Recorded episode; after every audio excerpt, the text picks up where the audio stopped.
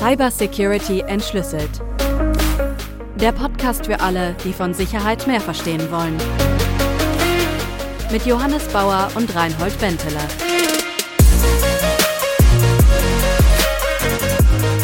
Schönen guten Abend, Johannes. Hallo Reinhold, hi. Grüß dich. Du, ich mache mir von früh bis spät Gedanken, Gedanken darüber, wie wir unsere schon eh sehr hohe Hörerzahl noch weiter steigern können. Mhm. Und ich glaube, ich bin jetzt an dem Punkt, wo ich weiß, was wir tun können. Ja. Ich glaube, unser Problem ist, dass wir nicht in der Reihe von sogenannten Certified Security Podcasts sind. Ja. Ja. Mhm. Und deswegen wäre mein Vorschlag, wir holen uns doch mal so ein Zertifikat, damit wir da eben anerkannt werden draußen. Das Problem ist, ich muss dafür ein Certified Professional Podcaster werden. Mhm. Und das ist eine Fortbildung, die kostet um die 2000 Euro. Jetzt ja gut, aber mal fragen, ist das Budget drin? Haben wir das? Ja, ich, Kohle ist schon überwiesen. Aber ich meine, das ist ja auch, das ist ja jetzt eine Investition in die Zukunft. Ja, schon, dich, ne? In uns, ja. Es ist ja, man muss ja auch immer den Wert sehen, der dahinter steht. Also erstmal ist es eine Investition in mich, also weil ich bin dann eben der Certified Professional Podcaster. Mhm. Ich denke, du brauchst das jetzt nicht. Finde ich jetzt nicht notwendig. Wieso? Ähm, ich, nee, nee, das hatte, nee, nee, nee. Also ich würde sagen, wir brauchen, also nicht nur wir, sondern wir müssen dann halt auch unsere kleinen Tonstudios abnehmen lassen. Also von den Schallcharakteristika her, wir können das nicht auf so einem 0815 PC aufnehmen, wenn das ein zertifizierter mhm. Podcast werden soll. Also da muss schon die ganze Kette eigentlich lückenlos alles durchzertifiziert sein, finde ich. Stimmt, also das, dann bräuchten wir auch die Zertifikate unserer Mikrofone beispielsweise, oder? Von ja, den genau. Herstellern bräuchten wir da welche. Oh, ja, ja, ja. Okay. Ja, aber stell dir mal vor, stell dir mal vor, wie viel besser der Podcast wäre, wenn der, wenn der zertifiziert wäre. Also ich meine, das, was wir jetzt gerade so machen, ich meine mal ja. unter uns gesprochen, Amateur, amateurhaft, oder? Aber mit einem echten Stempel, boah. Genau, genau. Das können wir dann auf unsere Webseite stellen. Mhm. Und dann sind wir wirklich zertifizierte Security-Podcaster. Das wäre geil. Ja, Mann, das ich machen mein, wir. Das ist das, was uns fehlt, oder nicht? Das ist das Letzte, was uns fehlt noch. ja, wir unterhalten uns heute über Zertifizierungen ganz im Allgemeinen. Und wir haben jetzt schon ein paar Aspekte, haben wir ja schon kurz angesprochen.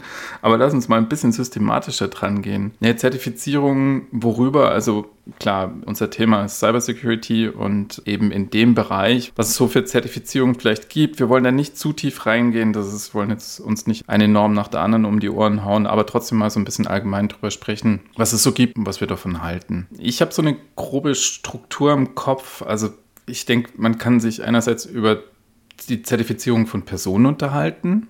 Also das, was ich jetzt am Anfang gesagt habe, dass ich der Professional Podcaster werden könnte. Das andere sind dann vielleicht Zertifizierungen von Organisationen, wobei da müssen wir ein bisschen genauer hinschauen, vom Verständnis her, was wir da davon halten. Und dann auch die Zertifizierung von Produkten, also von Software an sich oder von Hardware. Wollen wir mal einsteigen so bei Organisationen im weitesten Sinne. Mhm. Vielleicht habe ich es auch falsch verstanden, aber eben, ich würde gerne in diese bekannteste Zertifizierung reingehen, die es so bezüglich Cybersicherheit gibt. Das wäre die ISO 27001. Mhm, genau. Richtig? Sehr bekannt und heiß geliebt von allen, die sie jemals gemacht haben. Also das kommt einem ja so als erstes im Prinzip, wenn man sich so mit Sicherheit und Zertifizierung von Sicherheit beschäftigt. Ich glaube, da wird es sich schon lohnen, ein bisschen reinzugucken, oder? Was, ja, ja, was beinhaltet denn die ISO 27001 so ganz grob? Was beschreibt die? Was sagt die aus? Also der 27000 Set von Standards. Da gibt es ja mittlerweile ganz viele. Also 27001 ist da die bekannteste davon, aber gibt ja auch ganz viele verwandte Standards in dieser 27000 Serie. Beschäftigt sich im Allgemeinen mit Policies, die deine Organisation, dein Unternehmen oder deine Abteilung oder wie auch immer, je nachdem, was da zertifiziert wird, eben nutzt, um sichere Cybersecurity-Prozesse zu etablieren. Also es geht prinzipiell um ein Assessment von Compliance zu bestimmten Punkten. Also wie speicherst du deine Daten, wie machst du Backups, lassen die sich wiederherstellen und so weiter und so fort. Aber alles auf einem, ich würde sagen, sehr untechnischen Level. Wir haben uns ja schon über viele sehr technische Themen unterhalten und die 27001 hm. ist da extrem weit weg. Also da geht es hauptsächlich um ISMS, also Information Security Management Systeme. Also es ist im Endeffekt ein System, das du einsetzt, um deine Informationsrisiken zu ordnen, zu kategorisieren, zu taggen, ja, und da dann irgendwelche Maßnahmen möglicherweise abzuleiten, die deine Sicherheit von dem Unternehmen verbessern. Das klingt halt noch wahnsinnig abstrakt, glaube ich. Also wenn wir es mal ein bisschen anschaulicher machen wollen. Also mein Verständnis ist, als Firma nehme ich mir vor, okay, ich will vor allem mal nach außen hin eine gewisse Geltung erlangen. Sprich, entweder ich arbeite mit Kunden zusammen, die von mir sehen wollen, okay, ich arbeite sicher oder beziehungsweise nach diesem Standard. Also äh, habe ich eine gewisse Sicherheit bei mir im Unternehmen installiert. Also ich glaube, das ist die Hauptmotivation.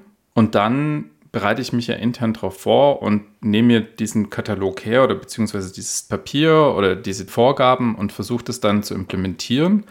Und das beinhaltet zum Beispiel dann solche Sachen wie, naja, wenn ich Mitarbeiter einstelle für eine besonders sensible Stelle oder sowas, dann sollte ich die vorher einer Sicherheitsüberprüfung unterlaufen lassen, weil diese Stelle eben vielleicht besonders sensible Daten verarbeitet. Zum Beispiel, also es geht um Mitarbeiter, Hiring Policies, um Sicherheitsqualifikation, um Security Awareness, also wissen deine Mitarbeiter, dass sie Security machen sollen. Das sind dann so Maßnahmen, die jeder vielleicht aus seinem Unternehmen auch kennt, dass so eine 27001 macht, dass du regelmäßig so, naja, ich sage jetzt mal diplomatisch, wohlmeinende Schulungen erhältst, wo du halt ankreuzen musst, dass du kein Post-it-Note an deinem Monitor hängen hast, wo dein Passwort drauf steht und dass du USB-Sticks nicht rumliegen lässt, sondern dass du die immer in dem extrem sicheren Rollcontainer einsperrst und so Zeug.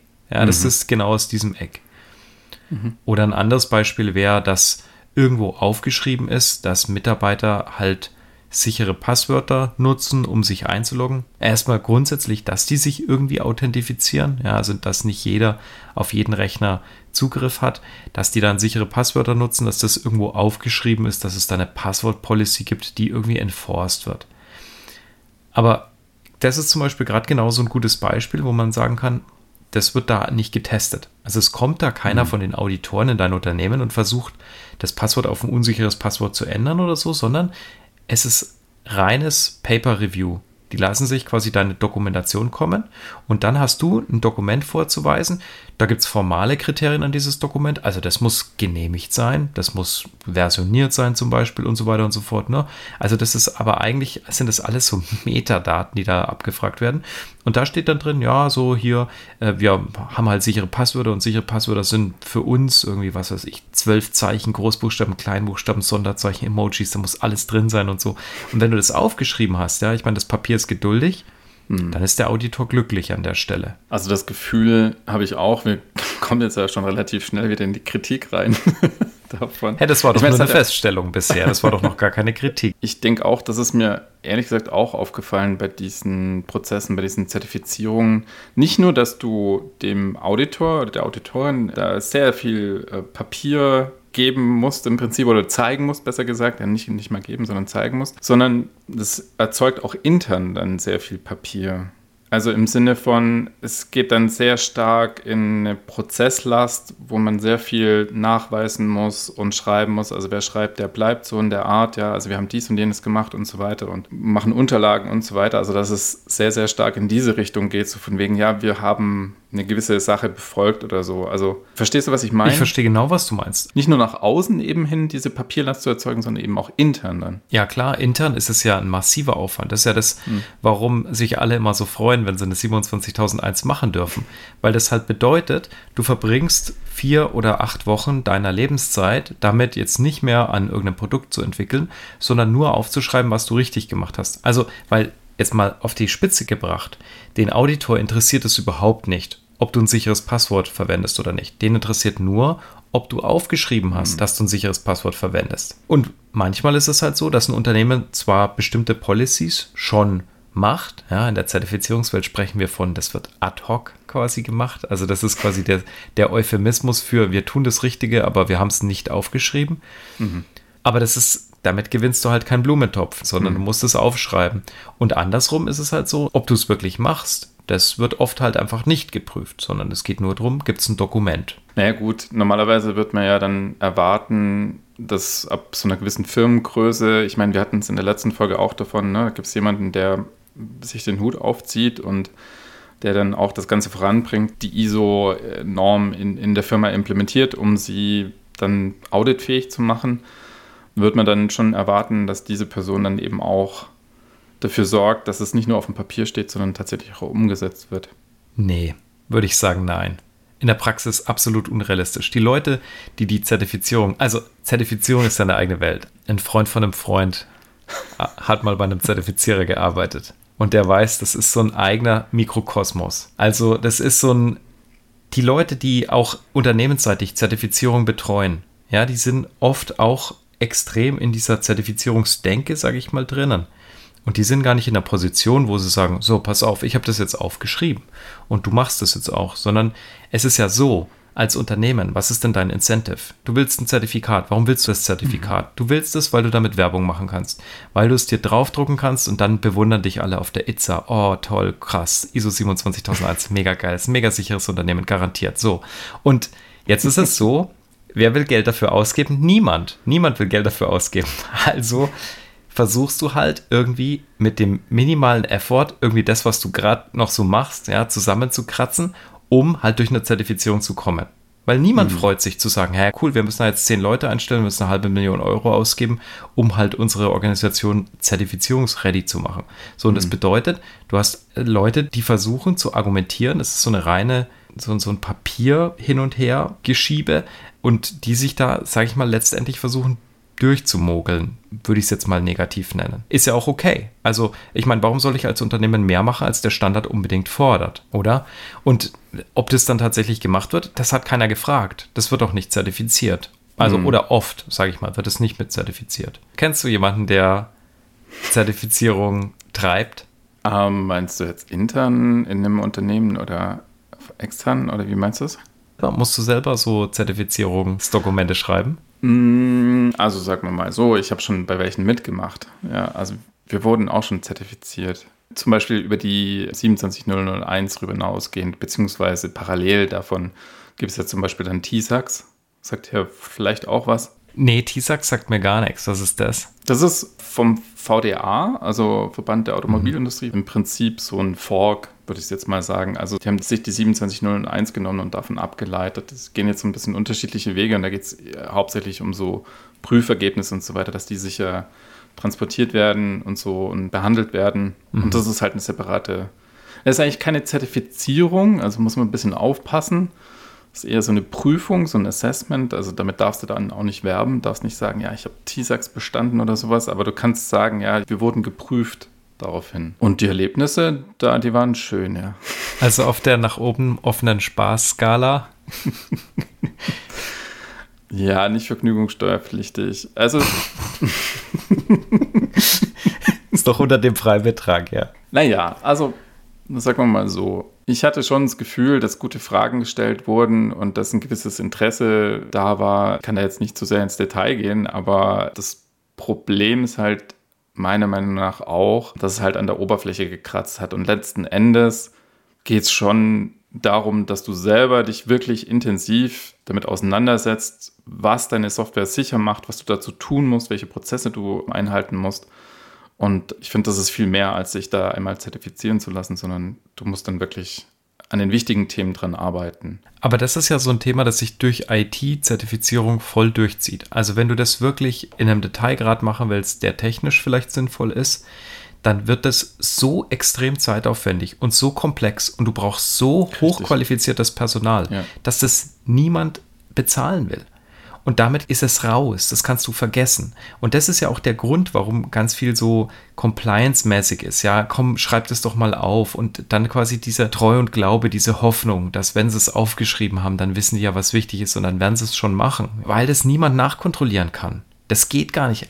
Jetzt möchte ich doch mal sehen, wenn mhm. ich einen, einen TLS konfiguriere, irgendeine kryptografische Primitive da einbaue oder nicht, dass ein Assessor mir das anschaut und dann den Unterschied weiß zwischen SECP 256 R1 oder Curve 448. Hä? Ich bitte dich, also von was reden wir denn hier, ja? Mhm. Also da endet es ja schon viel, viel vorher. Und dann ist halt die Frage, okay, gut, ist es dann überhaupt noch sinnvoll oder ist es halt so an der Oberfläche gekratzt, dass es einfach nur allen Leuten Arbeit macht, aber halt eigentlich nichts mehr bringt? Und das, naja, sag ich mal, ist zumindest eine interessante Streitfrage.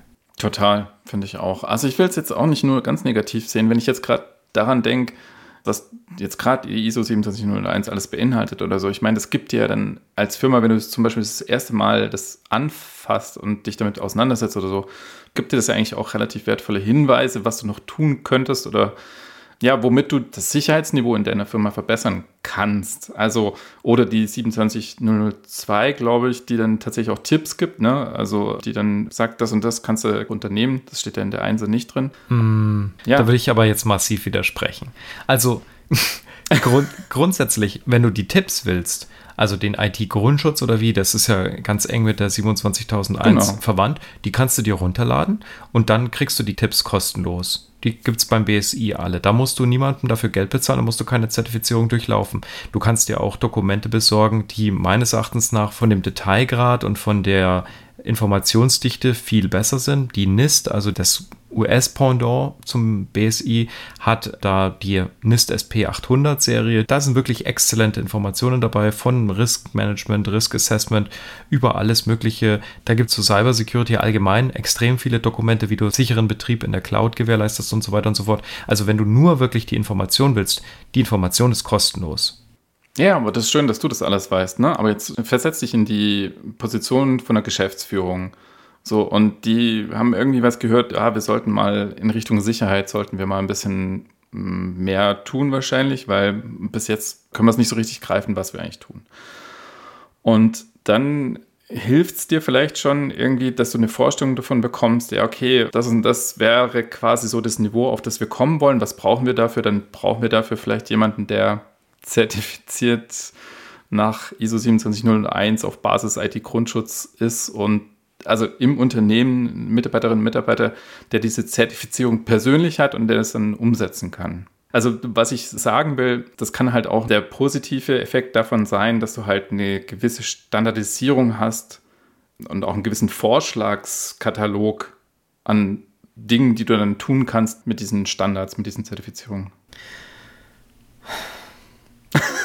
oh Gott, schwerer Seufzer. Ja, naja, also ich, also prinzipiell kann ich das ja verstehen, aber brauchst du dann da wirklich die Zertifizierung? Ist die Zertifizierung das, was du willst? Oder ist es nicht sinnvoller, jemanden, der sich mit Security auskennt, zu beauftragen, eine Gap-Analyse zu machen und sich technisch das anzugucken. Da bist du dann nämlich viel freier in dem, wie du das ausgestaltest. Du kannst das machen, was technisch sinnvoll ist und kannst einfach das weglassen, was du für Murks hältst. Weil es ist halt so, ne? Ein Standard ist halt so ein One-Size-Fits-All-T-Shirt. Und da ist halt oft, sind da Sachen mit drin, die für dich vielleicht entweder nicht so richtig passen oder die einfach überproportional viel Arbeit wären, wo du vielleicht alternative Maßnahmen hast oder so. Ja, also die Frage ist halt, brauchst du immer diese Zertifizierungskeule, nur damit du dann, also wenn du dich auf der Itza hinstellen willst und sagen willst, ich bin der dicke Maxe, ja, und ich habe hier die 27.001 gewonnen, ding, ding, ding, mhm. dann brauchst du es, ja. Ansonsten lügst du halt einfach. Aber mein Vertrauen dahingehend, dass das einen tatsächlichen Effekt auf die Organisation und auf die Secure Operations von dieser Organisation hat, hält sich stark in Grenzen. Ja, du hast ein ganz gutes Wort gesagt, das mir auch auf der Zunge lag, unsere letzte Folge äh, oder vorletzte Folge, Vertrauen. Also, weil du hast gerade beschrieben, naja, kann ich dann nicht einfach mit einem meiner Mitarbeitern sprechen und so, der Security gut kann und dem dann sagen, hey, komm, dann mach dich doch mal fit und guck doch mal, ob wir auf einem guten Stand sind. Und die andere Seite ist halt von wegen, dieses Vertrauen ist nicht da oder ja, ja, sage ich jetzt mal, dieses Vertrauen ist nicht da. Ja, okay, dann arbeite ich mit Zertifizierungen. Aber das ist doch nicht, das gibt doch da was dazwischen. Also ich meine, es gibt ja auch IT-Dienstleister, die quasi sich deine Security durchleuchten. Ja, über Penetrationstests haben wir ja schon gesprochen, aber es gibt auch Leute, die das quasi machen und einfach nur Tipps geben, ja, also Consulting machen. Und da musst du, klar, da musst du natürlich auch darauf vertrauen, dass du jetzt nicht die Oberpfeife dir ins Boot holst, ja, mhm. aber das gibt es ja überall. Ich bin ja total auf deiner Seite, aber wie würdest du jetzt vorgehen, wenn du so einen Spezialisten suchst? Naja, okay, ich weiß, wie du das war eine dämliche Frage. Sorry, Also- ich weiß, wie du vorgehen würdest. Also, wenn du so jemanden würde suchst. ich vorgehen? Aber nein, wie würde man allgemein vorgehen? Naja, wenn du eine Liste von 100 Spezialisten hast und guckst dir durch, wenn du wenig Ahnung von der Materie hast, was ist das, woran du dich festhältst? Und dann siehst du halt Zertifizierungen, sei es jetzt irgendwie eben eine organisatorische Zertifizierung, nenne ich es mal jetzt laienhaft, oder eine persönliche Zertifizierung. Da gibt es ja auch jede Menge, da können wir gleich einen Bogen zuschlagen. Also das stimmt schon. Wenn ich quasi keine Ahnung hätte, dann würde ich wahrscheinlich Genau. irgendwie LinkedIn und Google befragen und die würden mir direkt 27.001 krass empfehlen. Die komplette erste Seite sind, glaube ich, nur gesponserte Links. Aber was mich jetzt tatsächlich reinholt interessiert ist, was glaubst du denn, wie ich vorgehen würde? Weil das, ich weiß nicht, worauf, ich weiß echt nicht, worauf du raus willst. Was meinst Naja, du? da, bei dir würde ich jetzt vermuten, dass du vielleicht von deinem persönlichen Netzwerk dann ausgehen würdest, weil du sagst so. dann, ja, du kennst Leute halt und holst dir die. Ja, das war jetzt alles ja auch so ein bisschen mit Augenzwinkern. Wir als unqualifizierter, unzertifizierter Podcast ähm, unzertifiziert können, noch. können ja, ja klar, noch unzertifiziert, können ja sowas verbreiten einfach. Aber woran erkennst du denn jetzt zum Beispiel, ob sich jemand, den du einstellen willst, sich gut mit Security auskennt? Oder woran erkennst du denn, ob jemand, der vielleicht Lieferant von dir werden soll, weiß, was er tut in Bezug auf Cybersecurity? Ah, das sind jetzt zwei unterschiedliche Fragen. Also wenn, wenn ich jetzt jemand einstellen will, würde ich tatsächlich nicht so sehr auf die Zertifizierung achten. Ich meine, spielt vielleicht schon eine gewisse Rolle, sehe ich dann, ja, okay.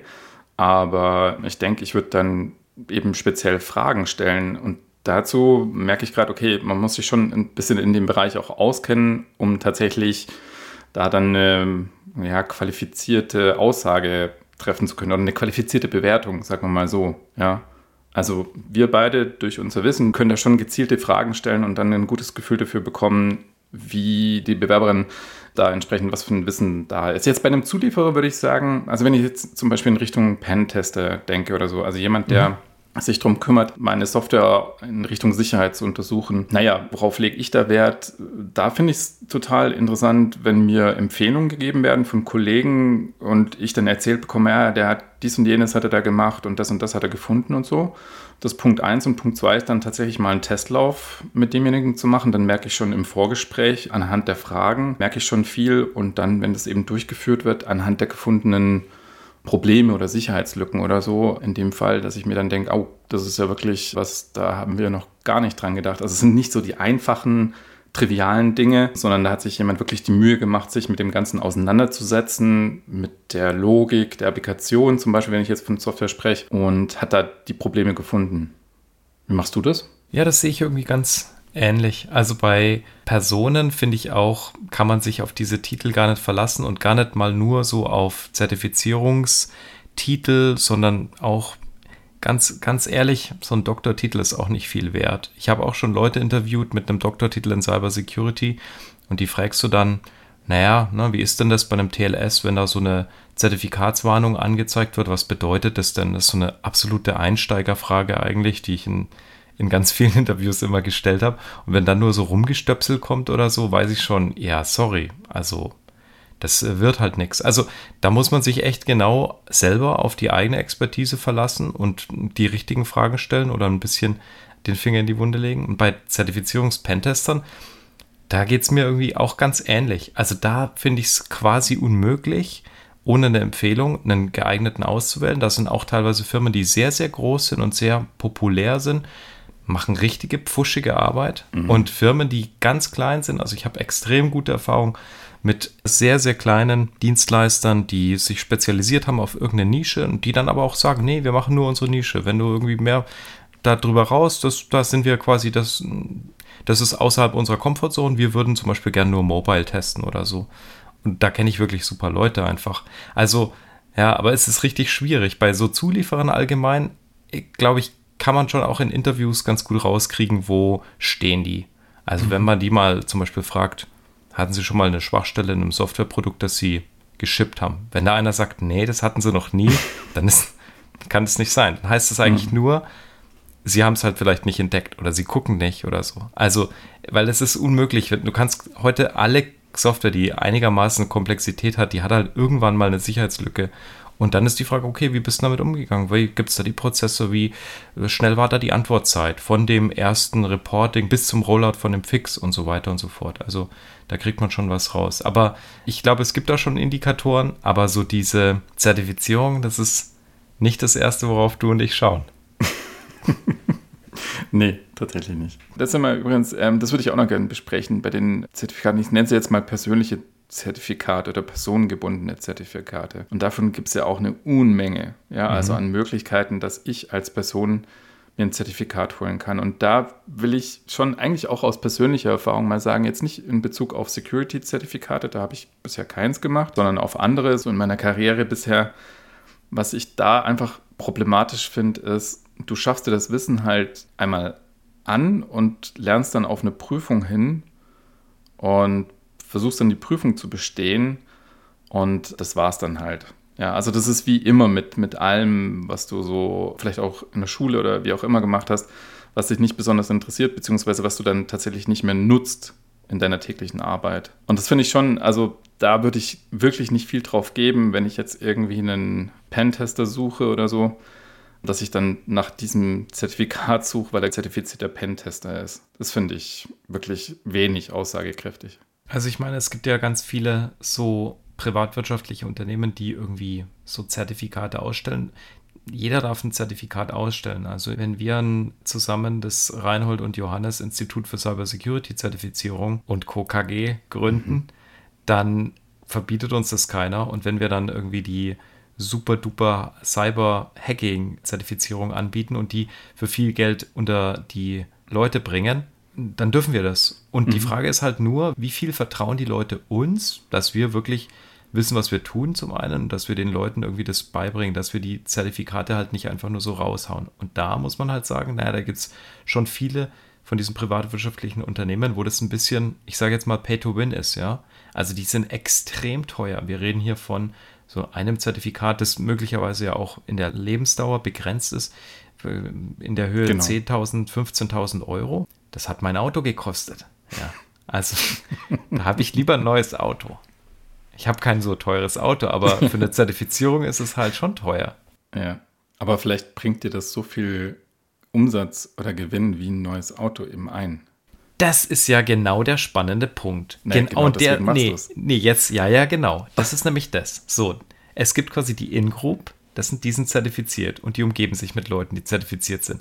Firmen, die sind zertifiziert, die arbeiten mit anderen Firmen zusammen, die sind zertifiziert und so weiter und so fort. Ne? So, und dann ergibt sich da so eine krasse Dynamik, wo eben genau alles muss zertifiziert sein und so, wenn du da mal in dieser Maschinerie drin bist mhm. und dann wirst du links und rechts halt überall Geld los, ja. Und wer freut sich natürlich am meisten? Der Zertifizierer natürlich, ne? Weil der kann dir helfen. Boah, krass, ist deine, sind deine Leute zertifiziert, sind dein Dings hier, zack, zack, zack, zack, zack und so weiter. Also Zertifizierung, wenn du mal quasi es geschafft hast, dass die Leute dir Vertrauen schenken, dass die, dass die glauben, du weißt, was du machst dann ist das eine absolute Gelddruckmaschine. Mhm. Also das kann man gar nicht anders sagen. Ja. Die großen Zertifizierungsunternehmen, die zum Beispiel die Hauptuntersuchung machen, sage ich jetzt mal. Das sind Zertifizierungsunternehmen. Die ja? Hauptuntersuchung an deinem Auto? An meinem Auto, ja. genau. Ja. Ja, ja. Also, das ist eine, das ist eine absolute Cash-Cow. Also im Endeffekt haben die Leute, die haben ziemliches Know-how über Kraftfahrzeuge, mhm. aber das rentiert sich natürlich massiv. Und dadurch, dass gerade im Kfz-Bereich zum Beispiel diese Abnahme, diese technische, vorgeschrieben ist, alle zwei Jahre, ist es halt ein absolutes Bombengeschäft. Die Leute müssen sogar, die müssen zu dir kommen und sich angucken lassen, ob ihre Querlenker ausgeschlagen sind oder nicht. Und das macht ja in dem Bereich, finde ich, auch mega Sinn. Also da möchte ich es überhaupt nicht bashen. Ja? Ich habe nämlich auch keinen Bock, dass irgendein Hansdampf mit einer verrosteten alten Schrottkarre irgendwie, dass dem seine, sein Spurstangenkopf reißt und er mir in, in mich reinfährt. Ja? Aber bei Cyber, naja, da sehe ich es ein bisschen differenzierter, würde ich sagen. Naja, da würde es so funktionieren, du würdest dich unterhalten mit einem Prüfer und er würde dich fragen zum Zustand deines Fahrzeugs. Und da würde ich fragen, bremst es noch gut? Ja, hast du dafür gesorgt, dass es gut bremst? Und hast du auch geguckt, dass die Profiltiefe deiner Reifen noch in Ordnung ist? Nee, dem würde ich ein Dokument zeigen, wo drin steht, was ich quasi so gemacht habe. So, ne, ich mache, ich fahre mein Auto immer zur Inspektion und alle mhm. 30.000 Kilometer mache ich einen Ölwechsel vielleicht oder 15.000 oder keine Ahnung, wie viel es sind und so weiter und so fort. Und dann sagt er, ja, das schaut doch ganz gut aus. Also da würde es ja gar nicht gehen. Auch so eine Eigenaussage würde da ja überhaupt nicht funktionieren. Oder mhm. würde ich jetzt mal mutmaßen.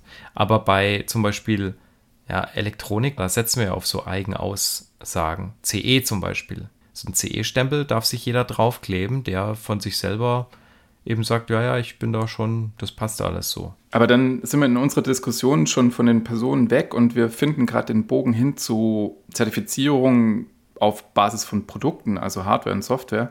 Nur wir kriegen das jetzt in dieser Folge nicht mehr unter. Und vor allem, Johannes, ich habe wieder was für dich. Oh, Rate mal. Quiz. Ja, ich habe ein Quiz. Oh, mega. Boah, jetzt bin ich aber gehypt.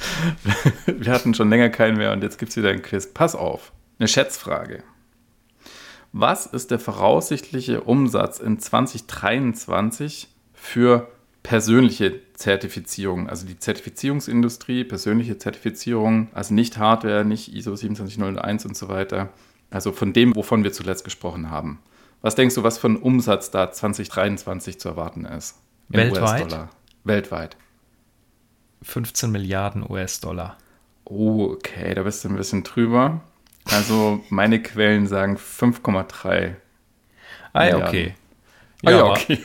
naja, das ist ja weniger als eine Größenordnung Unterschied. Ah, das finde ich, das geht noch. Ja, aber trotzdem falsch. ja. Ähm, genau. Pass auf, zweite Frage. Wahr oder falsch? Gibt es eine Zertifizierung zum Cryptocurrency Security Standard Auditor? Auf jeden Fall gibt es die. auf jeden fucking Fall. Irgendjemand ist auf diesen Zug aufgesprungen und hat gesagt, den verkaufe ich doch zertifiziert. Auf jeden fucking Fall. Und wenn es es nicht gibt, dann gibt es es morgen, weil dann mache ich das selber.